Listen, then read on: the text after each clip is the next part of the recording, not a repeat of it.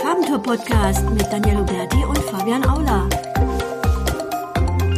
Hallo und herzlich willkommen zu einer neuen Farmtour-Podcast-Folge. Vielen Dank, dass du wieder eingeschaltet hast. Mein Name ist Fabian Aula und natürlich wieder mit am Start ist die... Daniel Huberti. Hallo Daniel, ich grüße dich. Ich grüße dich auch, Fabian. Daniel, wir sind heute mal wieder nicht alleine. Wir haben nämlich einen Gast dabei. Wen haben wir denn heute am Start? Wir haben den Mann dabei, der sich ganz eng, ganz stark in die Daten einarbeitet, nämlich Mike Bruns. Hallo Mike, wir grüßen dich. Hi Fabian, hi Daniel. Schön euch äh, mal zu begrüßen vom anderen Ende des Äthers. Ja, danke dir, dass du dir Zeit genommen hast. Bevor wir äh, richtig durchstarten, ganz kurz, äh, das Thema der heutigen Folge ist Kennzahlen, PIs und KPIs und welche für SEO relevant sind. Ähm, ja, Mike, da haben wir uns ja richtigen Experten ans Board äh, an dem rangeholt. Ähm, Mike, für die äh, paar Prozent unserer Zuhörer, die dich nicht kennen, wer bist du, was kannst du, was machst du? Ja, ich bin Mike Bruns. Ähm, ich mache nichts anderes als Webanalyse mit meinem Unternehmen Metrika. Und ja, wie gesagt, Webanalyse ist der Schwerpunkt und da geht es quasi um im Wesentlichen Google Analytics, aber auch Pivik, Matomo. Solche Tools sind am Start. Allerdings bei mir tatsächlich in etwas äh, geringerer Ausprägung. Äh, Google Tag Manager, Google Data Studio, also ich sag mal so alle Tools so rund um Webanalyse, ähm, die man da nutzen sollte, ähm, die kannst du bei mir kriegen. Und darum kümmere ich mich mit den Unternehmen und dann geht es eben darum, Unternehmen damit auf die Spur zu bringen, also sprich mehr Potenzial aus den Websites rauszuholen und das heißt am Ende des Tages in der Regel mehr Umsatz damit zu machen, sie eben profitabler zu machen.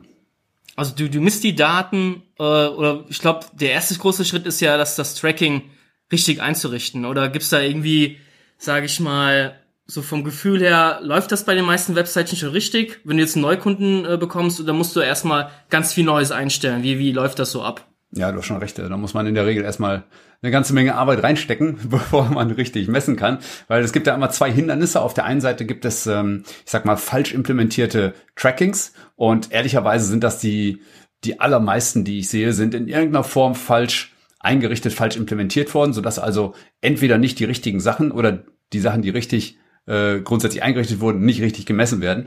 Und dann ist eben der zweite Punkt eben da, äh, was machst du als Unternehmen mit den Daten? Und da besteht eigentlich noch ein viel größerer Gap eigentlich in dem, was ich, was ich so feststelle, äh, zu dem, was man eigentlich möchte. Und tatsächlich sind die allermeisten Unternehmen leider, leider noch nicht in der Lage, wirklich gute Sachen aus ihren Daten rauszuholen, weil sie sich schlichtweg äh, nicht damit beschäftigen. Es gibt da sehr wenige Ausnahmen.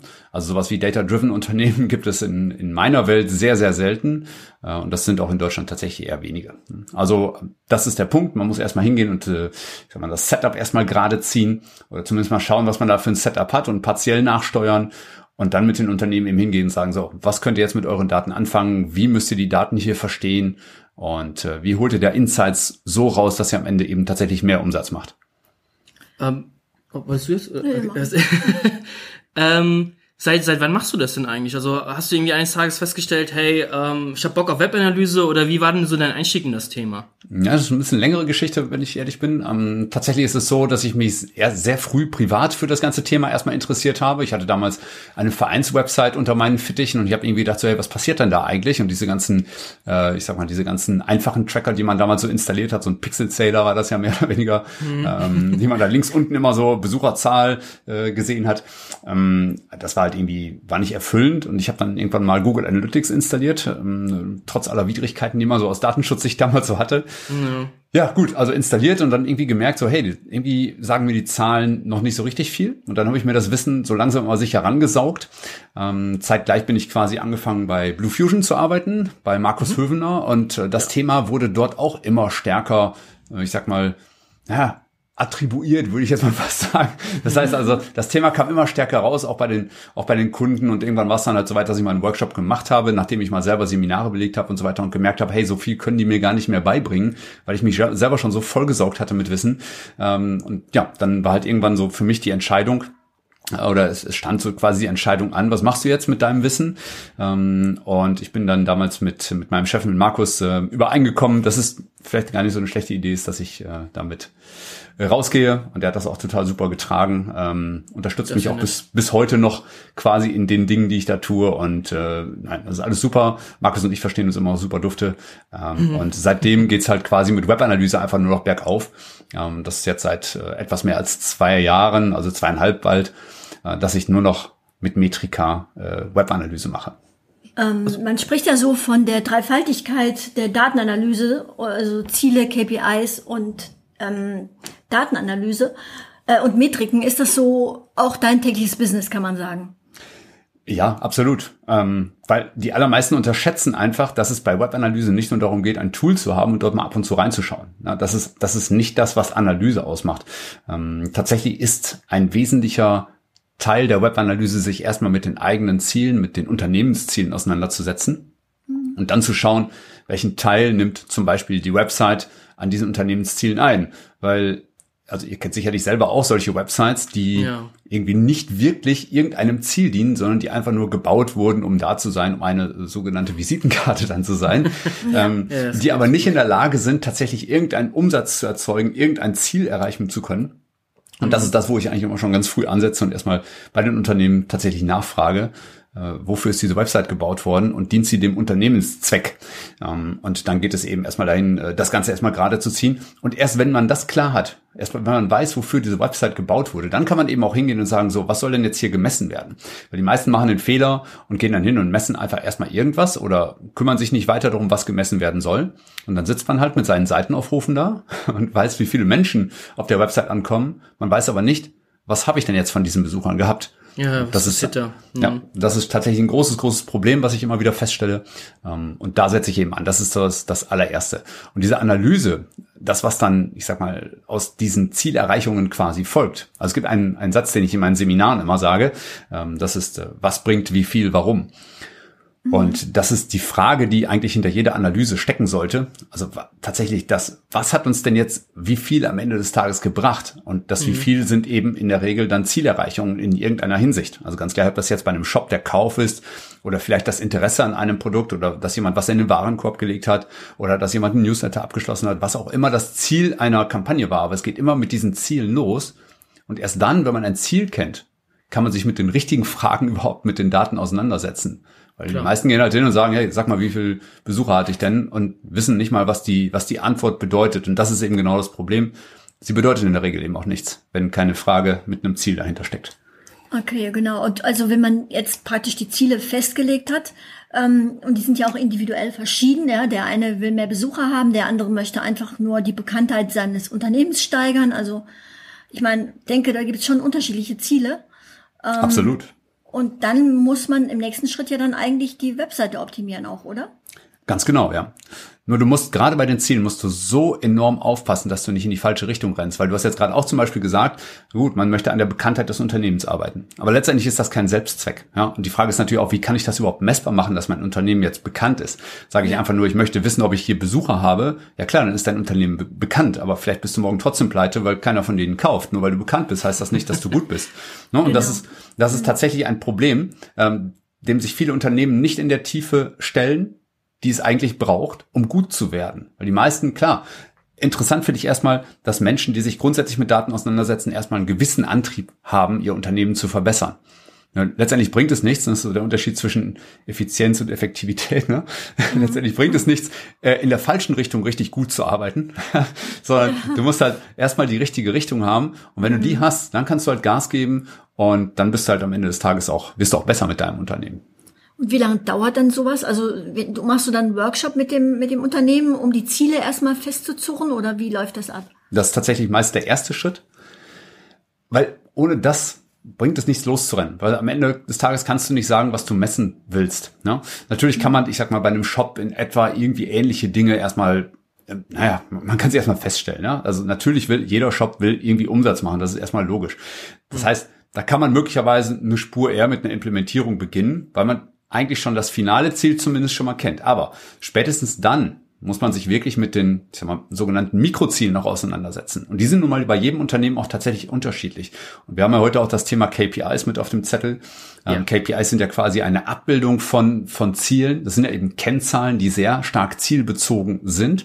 Und die sind tatsächlich bei eigentlich jedem Unternehmen unterschiedlich, zumindest in der Zusammensetzung. Es mag sein, dass der eine oder andere äh, Key Performance Indicator bei Unternehmen sich überschneidet. Ja, das heißt, bei dem einen ist vielleicht Customer Acquisition Cost ein KPI und bei dem anderen auch. So, dafür sind aber vielleicht die anderen vier, fünf KPIs, die das Unternehmen hat, vielleicht grundsätzlich andere.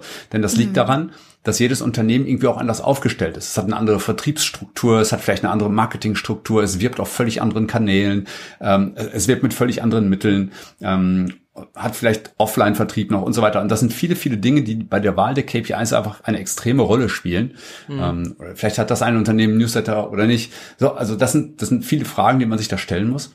Ähm, ja, ja. Um KPIs also, überhaupt zu identifizieren. Genau, dazu nochmal. Ich hatte ein Gespräch mal mit, mit Mario Fischer äh, von Webboosting zu dem Thema und der sagte eben, ähm, erstmal redet man nur von Messgrößen. Erst dann, wenn es sozusagen individuell für das Unternehmen festgelegt wird, dann wird es die Messgröße zu einem KPI.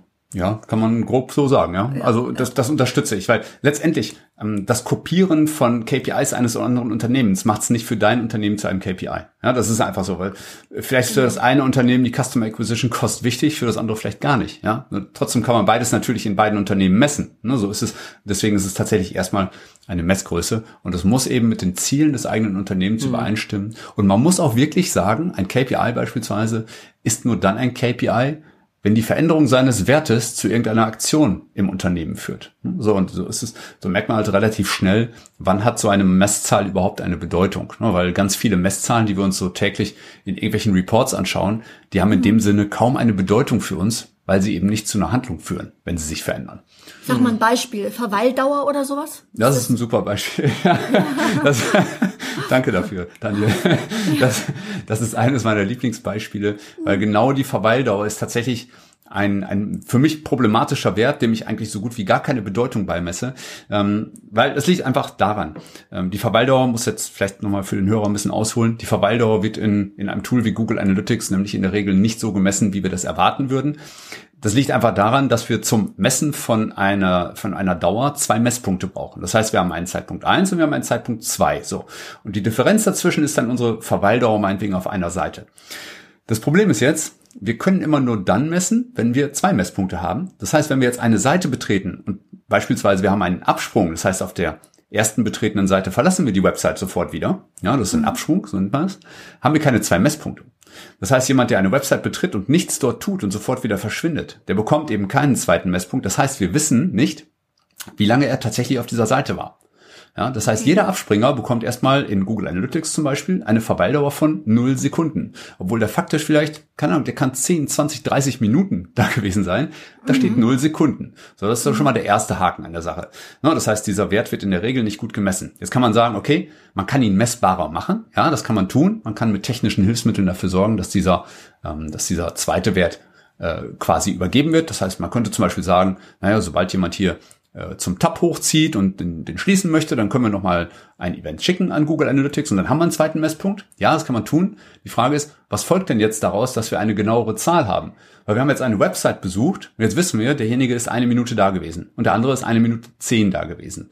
So, was bedeutet das? Und dann wird eben viel, ich sag mal, ins Kraut gelogen, wenn man so möchte. Mhm. Also, weil dann geht man halt hin und sagt, ja gut, es ist total wichtig, dass die Leute sich lange mit uns beschäftigen und so weiter. Ähm, tatsächlich ist aber das Ziel eines Nutzers nicht lange auf einer Seite zu sein, sondern schnell mhm. zu seinem Ziel zu kommen. Mhm. Und dann ist eben die Frage, kann jemand mit einer längeren Verweildauer sein Ziel besser erreichen? Oder kann das mit einer kürzeren Verweildauer? Und die Antwort ist einfach schlichtweg in der Regel nicht klar. Ne, das heißt, man kann in der Regel nicht nachweisen, dass hier, nur weil Leute äh, länger auf einer Seite sind, sie mehr Ziele erreichen. Mhm. Umgekehrt übrigens ganz genauso. Die Frage ist ja auch, was passiert, wenn man so einen Wert optimiert. Ja, also es ist jetzt nur ein Beispiel mit der Verweildauer, so kann man jedes Beispiel durchexerzieren.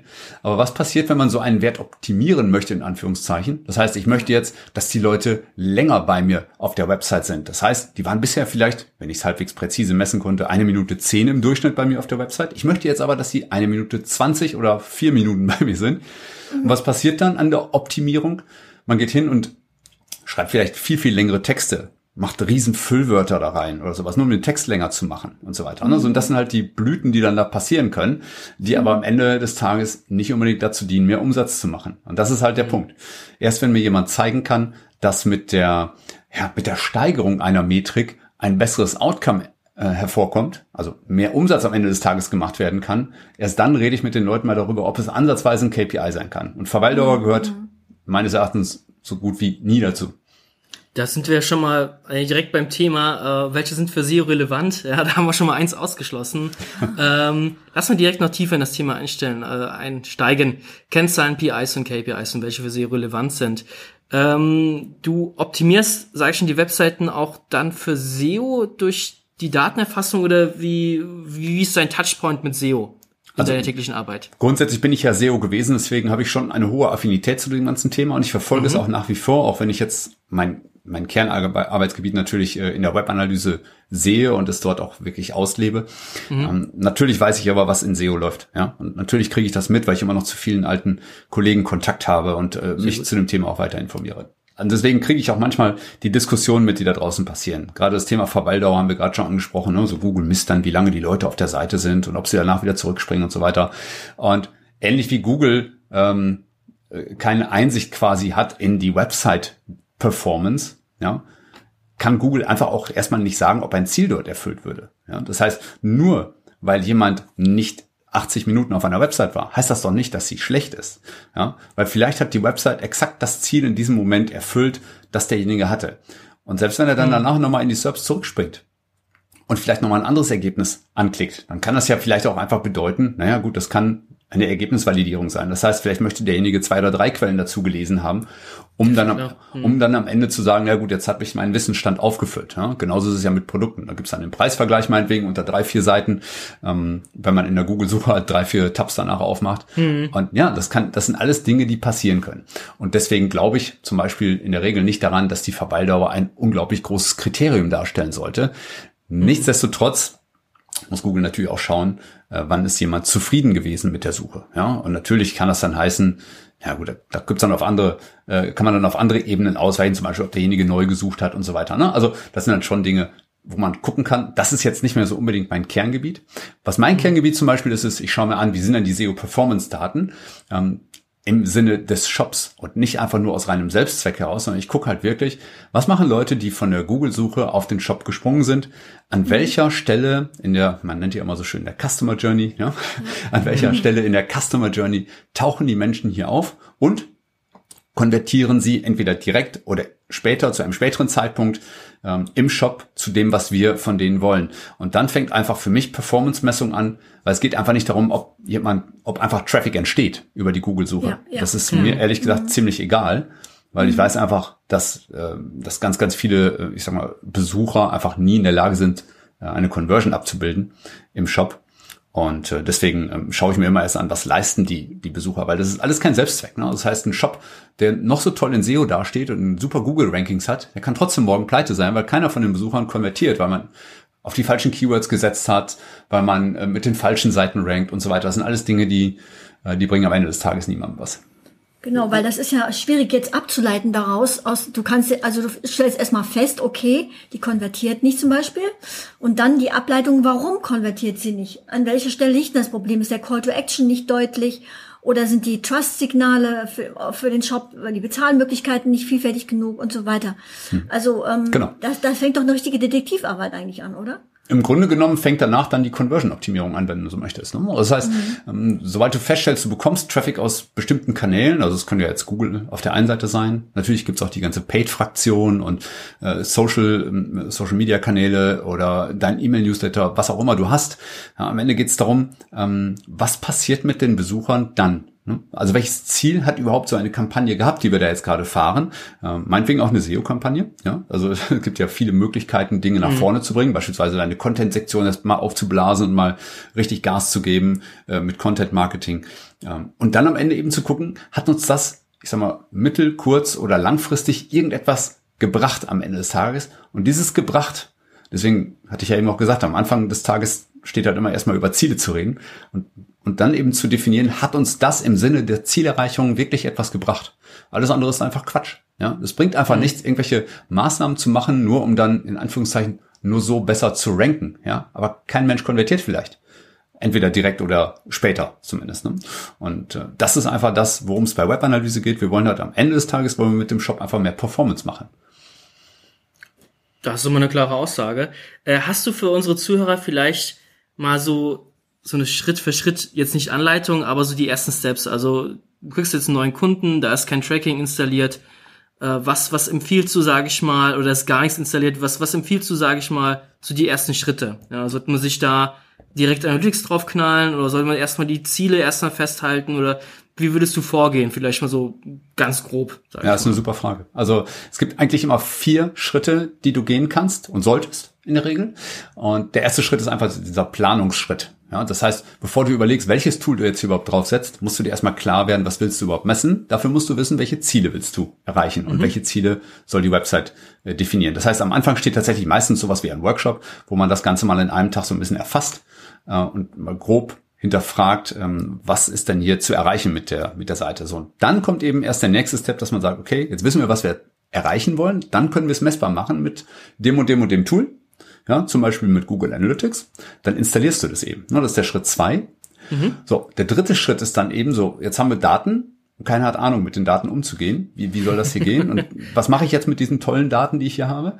Und dann kommt eben dieser eigentlich entscheidende Schritt, das ist nämlich das Thema Fortbildung. Das heißt, die Menschen, die im Unternehmen damit arbeiten sollen, und das ist für mich immer ein Pflichtprogramm, weil von außen immer nur Impulse zu bekommen durch irgendwelche Berater ist so eine Sache. Ich sehe mich als eher als jemand, der dem Unternehmen die Möglichkeit gibt, sich selber auf Dauer ähm, am, am eigenen Shop quasi aus dem Sumpf zu ziehen. Das heißt, mhm. ich, ich mache die Mitarbeiter schlau, damit sie verstehen, mh, hm, wie das mit Webanalyse funktioniert. Ja, das geht über mhm. Fortbildung, ähm, das geht über Coachings beispielsweise, äh, das geht über verschiedene Dinge, die man dann tun kann und da muss man eben das wählen, was am besten zum Unternehmen passt. Hm, und das ist halt Schritt drei. Also wir haben ähm, Planung, Installation, Fortbildung und dann geht's eben in den letzten Step, wenn man das alles hat, dann geht's halt in den Punkt äh, Insights generieren. Ähm, und das ist eben erst möglich, nachdem man dieses Investment am Anfang einfach hatte. So, bis, bis man fortgebildet ist, hat man, im, hat man leider Gottes erstmal nur Geld ausgegeben. Ja? Mhm. Und äh, das ist also äh, die Investitionsphase. Und danach erst geht's dahin, dass, dass man auch einen Return entwickeln kann, indem man jetzt die Daten versteht und mit den Daten dann die Website besser macht. Also es geht, das ist dann der nächste Punkt, das Optimieren, ne, das ist halt quasi der letzte Step, Insights entwickeln ja. und optimieren und dann eben Gas geben, damit die Website besser wird. Ähm, ich würde dich jetzt gerne mal fragen, was sind für dich Kennzahlen im SEO-Bereich? Also was, was sind für dich schon aussagekräftige Kennzahlen für SEOs? Ja, also es kommt immer ein bisschen auf das Ziel der Reise an. Ja? äh, tatsächlich, tatsächlich, also wenn ich, wenn ich hart bin, sage ich, äh, mich interessiert eigentlich keine SEO-Kennzahl, die von außen erhoben wird. Mich interessieren mhm. eigentlich wirklich nur Kennzahlen, die von innen, also sprich von der Website selber erhoben werden oder aus dem Backend erhoben werden, damit mhm. ich am Ende weiß, äh, haben wir hier was umgesetzt oder nicht. Ja, also Mhm. Damit ich weiß, ob die Website-Ziele und die Unternehmensziele erreicht werden. Das ist halt der wesentliche Punkt. Und dafür mhm. musst du eigentlich ein Tool haben, das auf der Website selber misst. Also Google Analytics beispielsweise mit mit einer guten Installation, mit guten Zielerreichungen, die gemessen werden. So, jetzt gibt's natürlich trotzdem Sonderfälle, wo man sagen muss, na gut, da, da haben wir als SEOs auch oftmals keine Chance gehabt oder haben es immer noch nicht. Wir müssen halt manchmal von außen auf Websites gucken, weil wir keine internen Daten haben. Und dann sind mhm. natürlich manchmal so Tools wie Sichtbarkeitsindex durchaus ein ein Indikator, aber eben nicht für die Dinge, die man meint, sondern ich finde, ähm, also nach wie vor bin ich halt voll der Überzeugung, dass in der Regel der Sichtbarkeitsindex nichts unbedingt äh, mit der Entwicklung des Shops grundsätzlich zu tun hat. Es ja. geht halt da erstmal nur um die Rankings und nicht darum, ob wir jetzt mehr Umsatz machen. Das ähm, stimmt. Das kann der. Sichtbarkeitsindex erstmal so nicht abbilden. Ja. Und ist ja auch die Frage, mit welchen Keywords wird hier gemessen, in welcher Nische steckt der Shop und so weiter oder die Website. Ähm, so, aber wofür ich das immer sehr, sehr gerne nutze nach wie vor, ist beispielsweise Wettbewerbsvergleich. Ne? Einfach um zu gucken, wie sieht denn mit dem gleichen Keyword-Set das Ranking der einen gegenüber dem Ranking mhm. des anderen, äh, der anderen Website aus. Und das ist für mich zum Beispiel schon relevant, einfach um zu gucken, so, okay, wo sind die anderen vielleicht besser? Wo, wo sind vielleicht auch versteckte Potenziale, die wir nicht sehen können? Also das ist ein Thema, dem ich mich tatsächlich nur im Wettbewerbsvergleich widme, dem Sichtbarkeitsindex. Ja. Aber kann man noch mal ganz kurz zu dem Thema Aussagekraft von des Sichtbarkeitsindexes kann man aber nicht sagen, dass das quasi ähm, die Grundbedingung ist, denn ohne Traffic natürlich können alle anderen Aktionen hier auf der Webseite erstmal gar nicht stattfinden. Also ist natürlich Traffic und damit korrelierend Sichtbarkeit ja schon irgendwie so eine Basisindikator, oder? Ist es wirklich so, dass der Traffic mit Sichtbarkeit korreliert? Also da bin ich, bin ich ja, ein bisschen. Bei Tricks haben sie es, glaube ich, verneint, aber ich glaube, Daniel, du meinst ja, dass wenn gar keine Sichtbarkeit da ist, dann wird auch kein Traffic da sein. Genau, So. genau. Wenn, wenn du nicht gefunden wirst, ja, dann hast du auch keine Besucher. Also die, dann kann, kann ja erst recht keine Handlungen stattfinden, die dann konvertieren würden. Ja gut, ich sag mal, du kannst einen sehr hohen Sichtbarkeitsindex haben, aber vielleicht sind drei Viertel deiner Keywords, die da gemessen werden, für dich Quatsch, ne? weil sie am Ende keine Performance leisten. Also ich bin dann zum Beispiel eher der Freund von, von Search Console Daten, ähm, die dann tatsächlich nicht nur zeigen, bist du gesehen worden, sondern auch bist du geklickt worden. Und da bist du also schon wesentlich näher an der Wahrheit am Ende des Tages, als wenn du nur den reinen Sichtbarkeitswert dir anschaust. Ja? Also ich bin da eher bei der Search Console und ähm, gelegentlich werte ich diese Daten dann auch ein bisschen intensiver noch aus eher und lieber als den Sichtbarkeitsindex, wenn es tatsächlich um Leistungskennzahlen geht. Ja, und ähm, weil ich einfach weiß, dass dort nicht unbedingt Traffic abgebildet wird über die Sichtbarkeitskurve. Ne? Das, ähm, das passiert dann leider eben nicht. Nichtsdestotrotz ist es natürlich über die Sichtbarkeitsindizes ähm, sehr interessant zu sehen, wie sich Keyword-Rankings verändert haben, die für mich vielleicht wo ich dann in der Search Console messen kann, ne, die für mich vielleicht irgendwie eine Relevanz haben. Oder wo ich dann eben sehen kann, was macht der Wettbewerb im gleichen Zuge. Weil nicht immer ist es ja so, dass nur weil ich schlechter werde, ich tatsächlich ähm, meine Website irgendwie schlechter geworden ist, sondern vielleicht hat der Ja. Wettbewerb einfach mehr Gas gegeben. Ja? Und dafür Das, sind, ja. dafür sind solche Sichtbarkeitswerte einfach doch durchaus hilfreich. Ja, ja, das sagen wir Kunden eben auch sozusagen, dass es geht nicht nur darum, das eigene im Blick zu haben, sondern auch zu schauen, ob der Wettbewerber gerade nochmal Gas gegeben hat und plötzlich steht man wieder anders da. Exakt, ja. Ja. Äh, Du hast ja gerade eben ganz am Anfang schon mal das Thema Datenschutz ähm, erwähnt. Äh, ist ja, glaube ich, auch ein leidiges Thema für die Webanalyse. Ähm, wie ist da der aktuelle Stand für dich? Also ähm, Fragen, ich denke mal, sehr, sehr viele Kunden werden fragen oder fragen dich aktuell, hey, was können wir, können wir denn noch Daten messen, ohne uns strafbar zu machen? Oder gehen die Kunden alle locker damit um? Wie, wie ist da momentan dein Empfinden? Ja, es ist so ein bisschen pari-pari. Ne?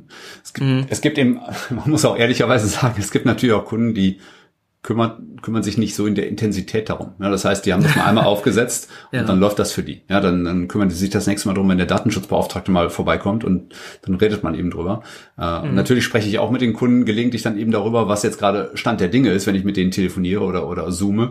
Und ne, ja, es ist tatsächlich ein schwieriges Umfeld aktuell, weil nicht nur durch die DSGVO, wo sich ja ehrlicherweise am Ende des Tages gar nicht so viel verändert hat in, in Sachen Webanalyse, wo auch viel Panik geschoben wurde.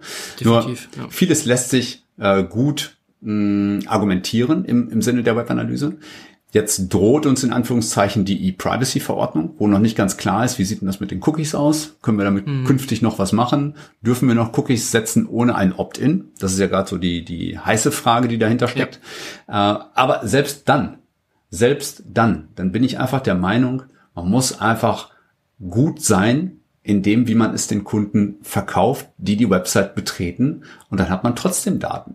Weil es wird nicht so sein, dass wir per se nie wieder tracken dürfen oder sowas. ne? Ich glaube, ähm, die ganzen Verordnungen und, und Regelungen, die jetzt veröffentlicht wurden, die dienen einem sehr, einem sehr hehren Zweck, nämlich erstmal den Datenschutz wiederherzustellen, weil vorher hat sich ehrlich gesagt kaum jemand drum gekümmert. ne? Das, ähm, das, das Thema ist völlig unterm Radar gewesen bei den allermeisten man hat das einfach so hingenommen, dass da irgendwie eine Datenschutzverordnung gemacht werden musste.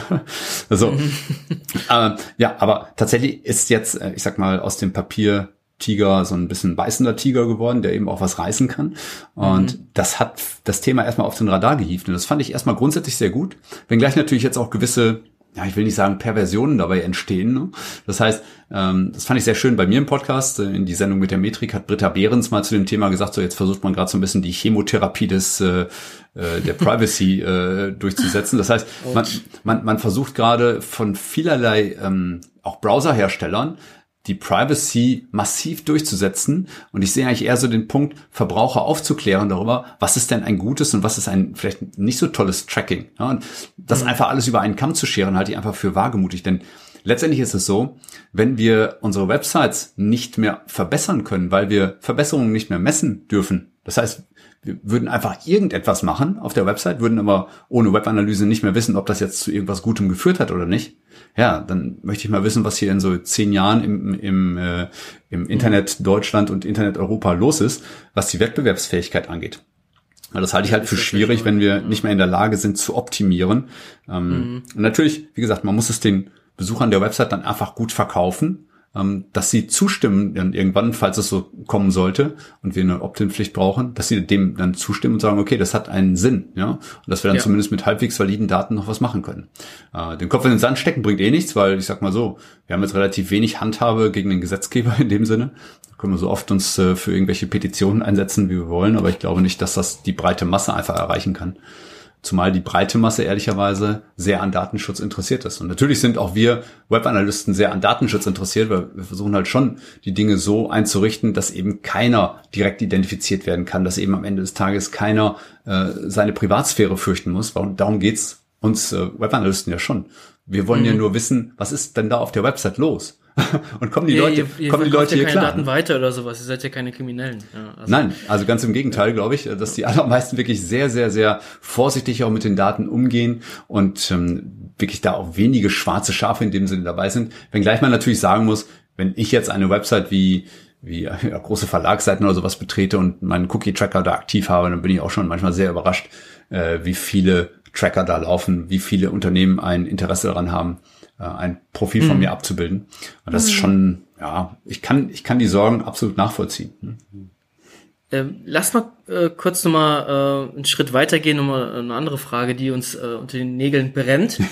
ähm, du hast ja schon ein paar Tools genannt, also ein Tag Manager, Google Analytics, äh, Pivik oder wie sie jetzt, äh, die heißt ja sehr anders. Äh, wie heißen die nochmal Pivik? Matomo. Ähm, Matomo, ah, okay, sehr Matomo, gut. Ähm, genau.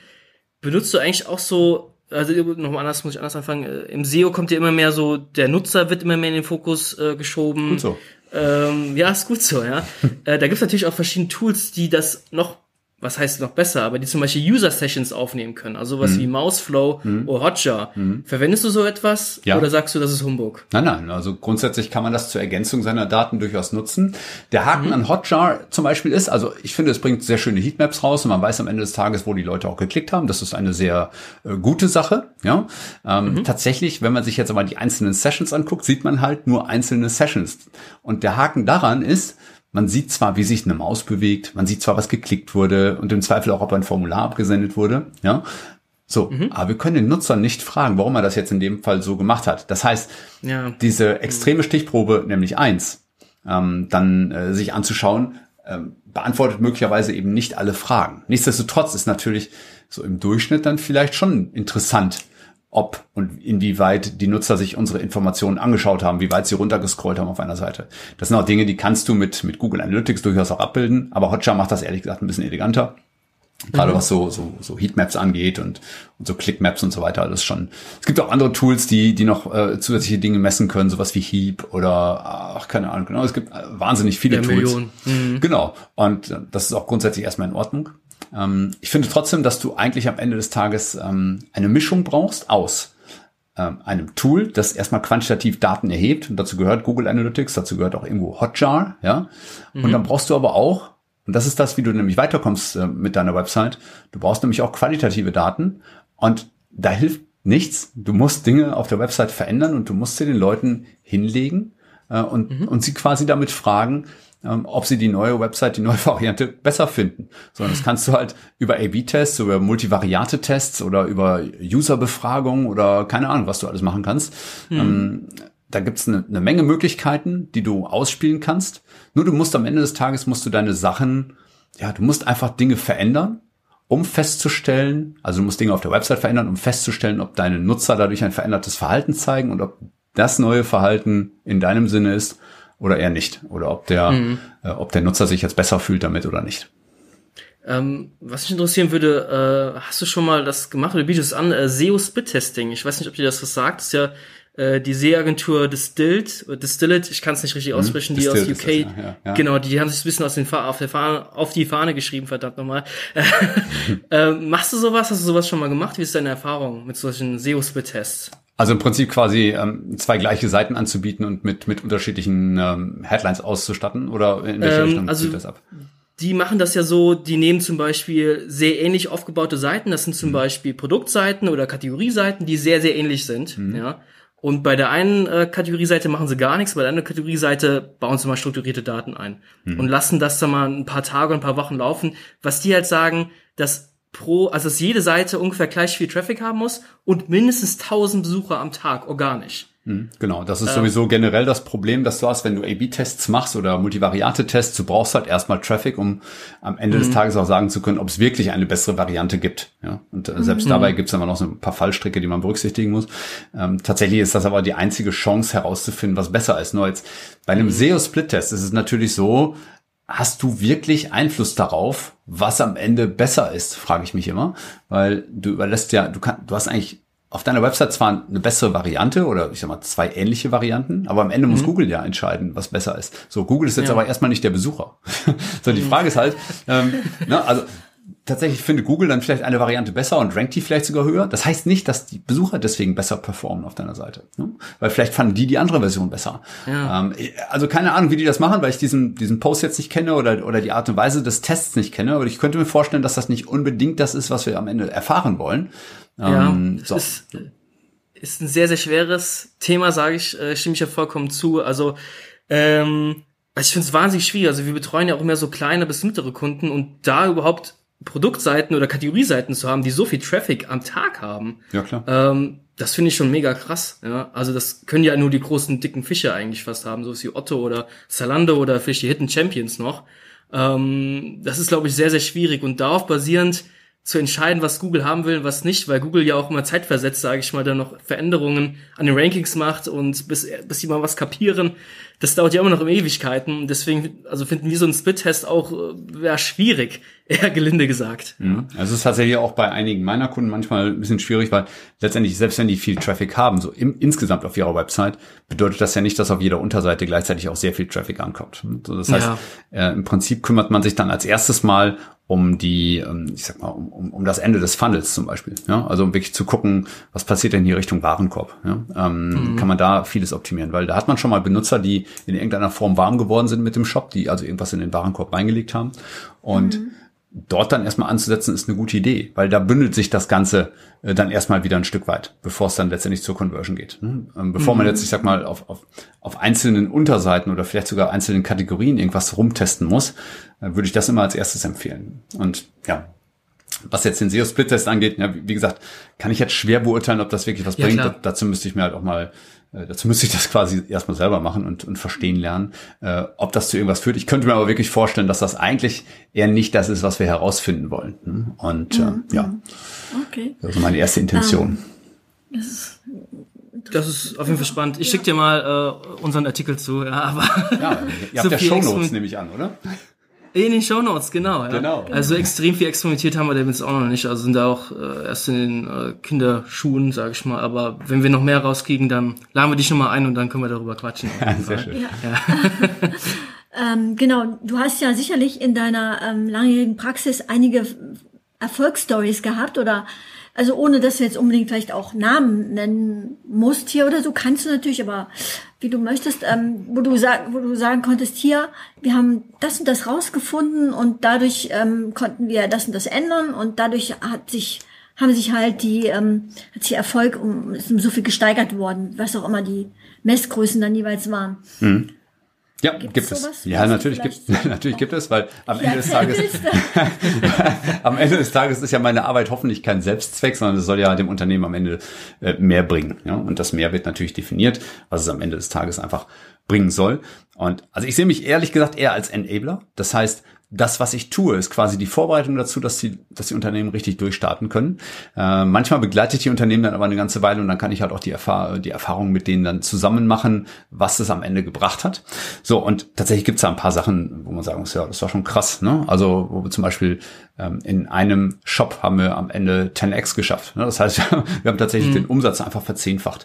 Und das war schon krass. Also man muss sagen, das war im Vorfeld, äh, das war im Vorfeld nicht besonders überragend optimiert. Ja, also mhm. ehrlicherweise kaum, ja. Nur dann mhm. sind wir halt mal hingegangen, haben, haben angefangen zu messen, haben mal geguckt, wo, wo tut's denn hier weh, wo tut's den Nutzern weh, wo können wir hier, ich sag mal, Dinge relativ schnell abstellen, wo, abstellen, wo können wir hier diese low-hanging fruits erstmal ernten.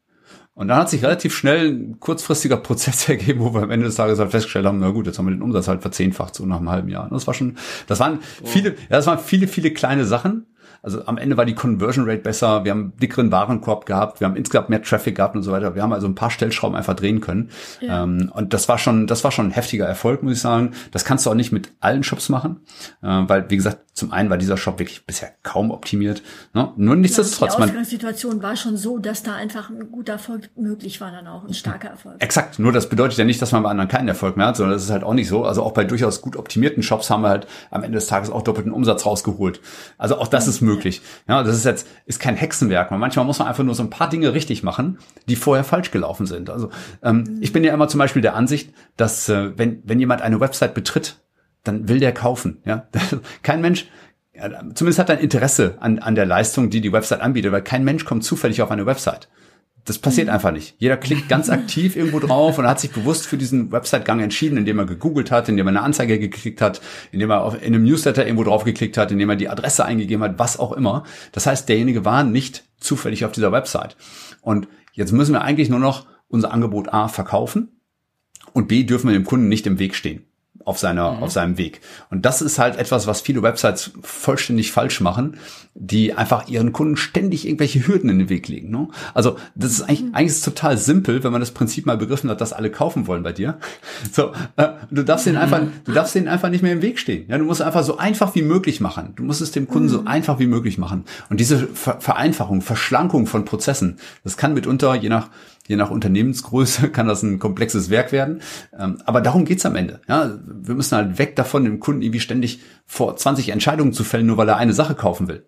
Ja, mhm. es muss, das ist ja etwas, was Amazon grandios beherrscht. Zum Beispiel mit dem One-Click-Checkout oder sowas. Ne? Das sind also Dinge, da muss man halt hingehen und das möglich machen. Ne? Und ähm, mhm. dann kann man auch sehr, sehr gute Erfolge damit einfahren, indem zum Beispiel die Conversion Rate einfach mal deutlich nach oben schwappt ähm, und indem man dem Kunden dann auch zum Beispiel äh, weitere Produkte anbietet, die Relevanz haben, ja, nicht einfach irgendwas anbietet. Äh, und wenn die Relevanz dann plötzlich da ist, dann kaufen die Leute es trotzdem oder man gibt ihnen nachher nochmal ein Upsale und so weiter. Also sind so viele Dinge, die dann möglich sind plötzlich. Und einfach mhm. nur, weil man äh, weil man sich über ein paar Dinge mal wirklich Gedanken gemacht hat und anhand der Daten nachweisen konnte, dass das hier was bringen kann. Und, äh, und das ist halt der, der große Unterschied zu, zu dem Blindflug, der, der vielfach herrscht da draußen.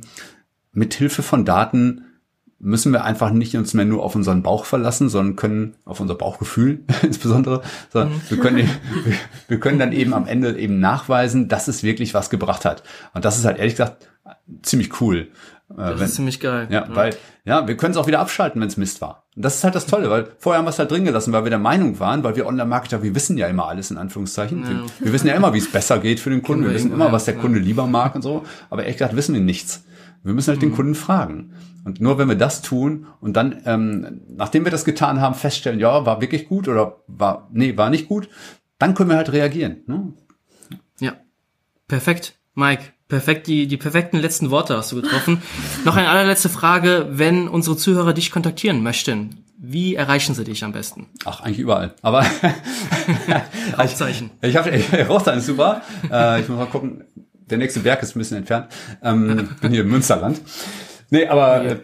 aber tatsächlich äh, eigentlich auf fast jedem Social Media Kanal. Also, also ich, ich teile auch sehr, sehr viel. Also am besten erwischst du mich bei Instagram kannst du mich erwischen, da, da teile ich halt auch per, per Story relativ viel, auch Wissen über, über Webanalyse. Ich mache regelmäßig cool. QAs und so. Das macht schon sehr, sehr viel Spaß dort. Also Instagram ist einer meiner Kanäle. Facebook gibt's eine Mike Bruns Metrika-Seite. Ähm, mhm. Bei LinkedIn bin ich, bei LinkedIn bin ich relativ viel mittlerweile, weil ich LinkedIn halt für, ehrlich gesagt, eine ziemlich starke Plattform mittlerweile halte, was ja. so Content ja, angeht. Es ist ja, echt heftig, was da gerade passiert. Ja. Äh, und ich bin gerne dabei, weil ich merke auch, dass das, dass das, ich sag mal, zumindest, ähm, ja, zumindest Feedback bringt. Ja, das ist halt auch eine schöne Sache. Und ansonsten gerne auch meinen Podcast hören, die Sendung mit der Metrik. Da ja, genau. gibt's alle zwei Wochen eine neue auch. Folge. Ja. Genau. Super. Vielen herzlichen Dank, Mike. Ja, ich danke, danke euch beiden. Dass du dabei warst. Ja, danke und tschüss, bis bald mal. tschüss, Mike. Ciao. Viel Erfolg euch beiden. Bis dahin. Bis gleich. Ciao.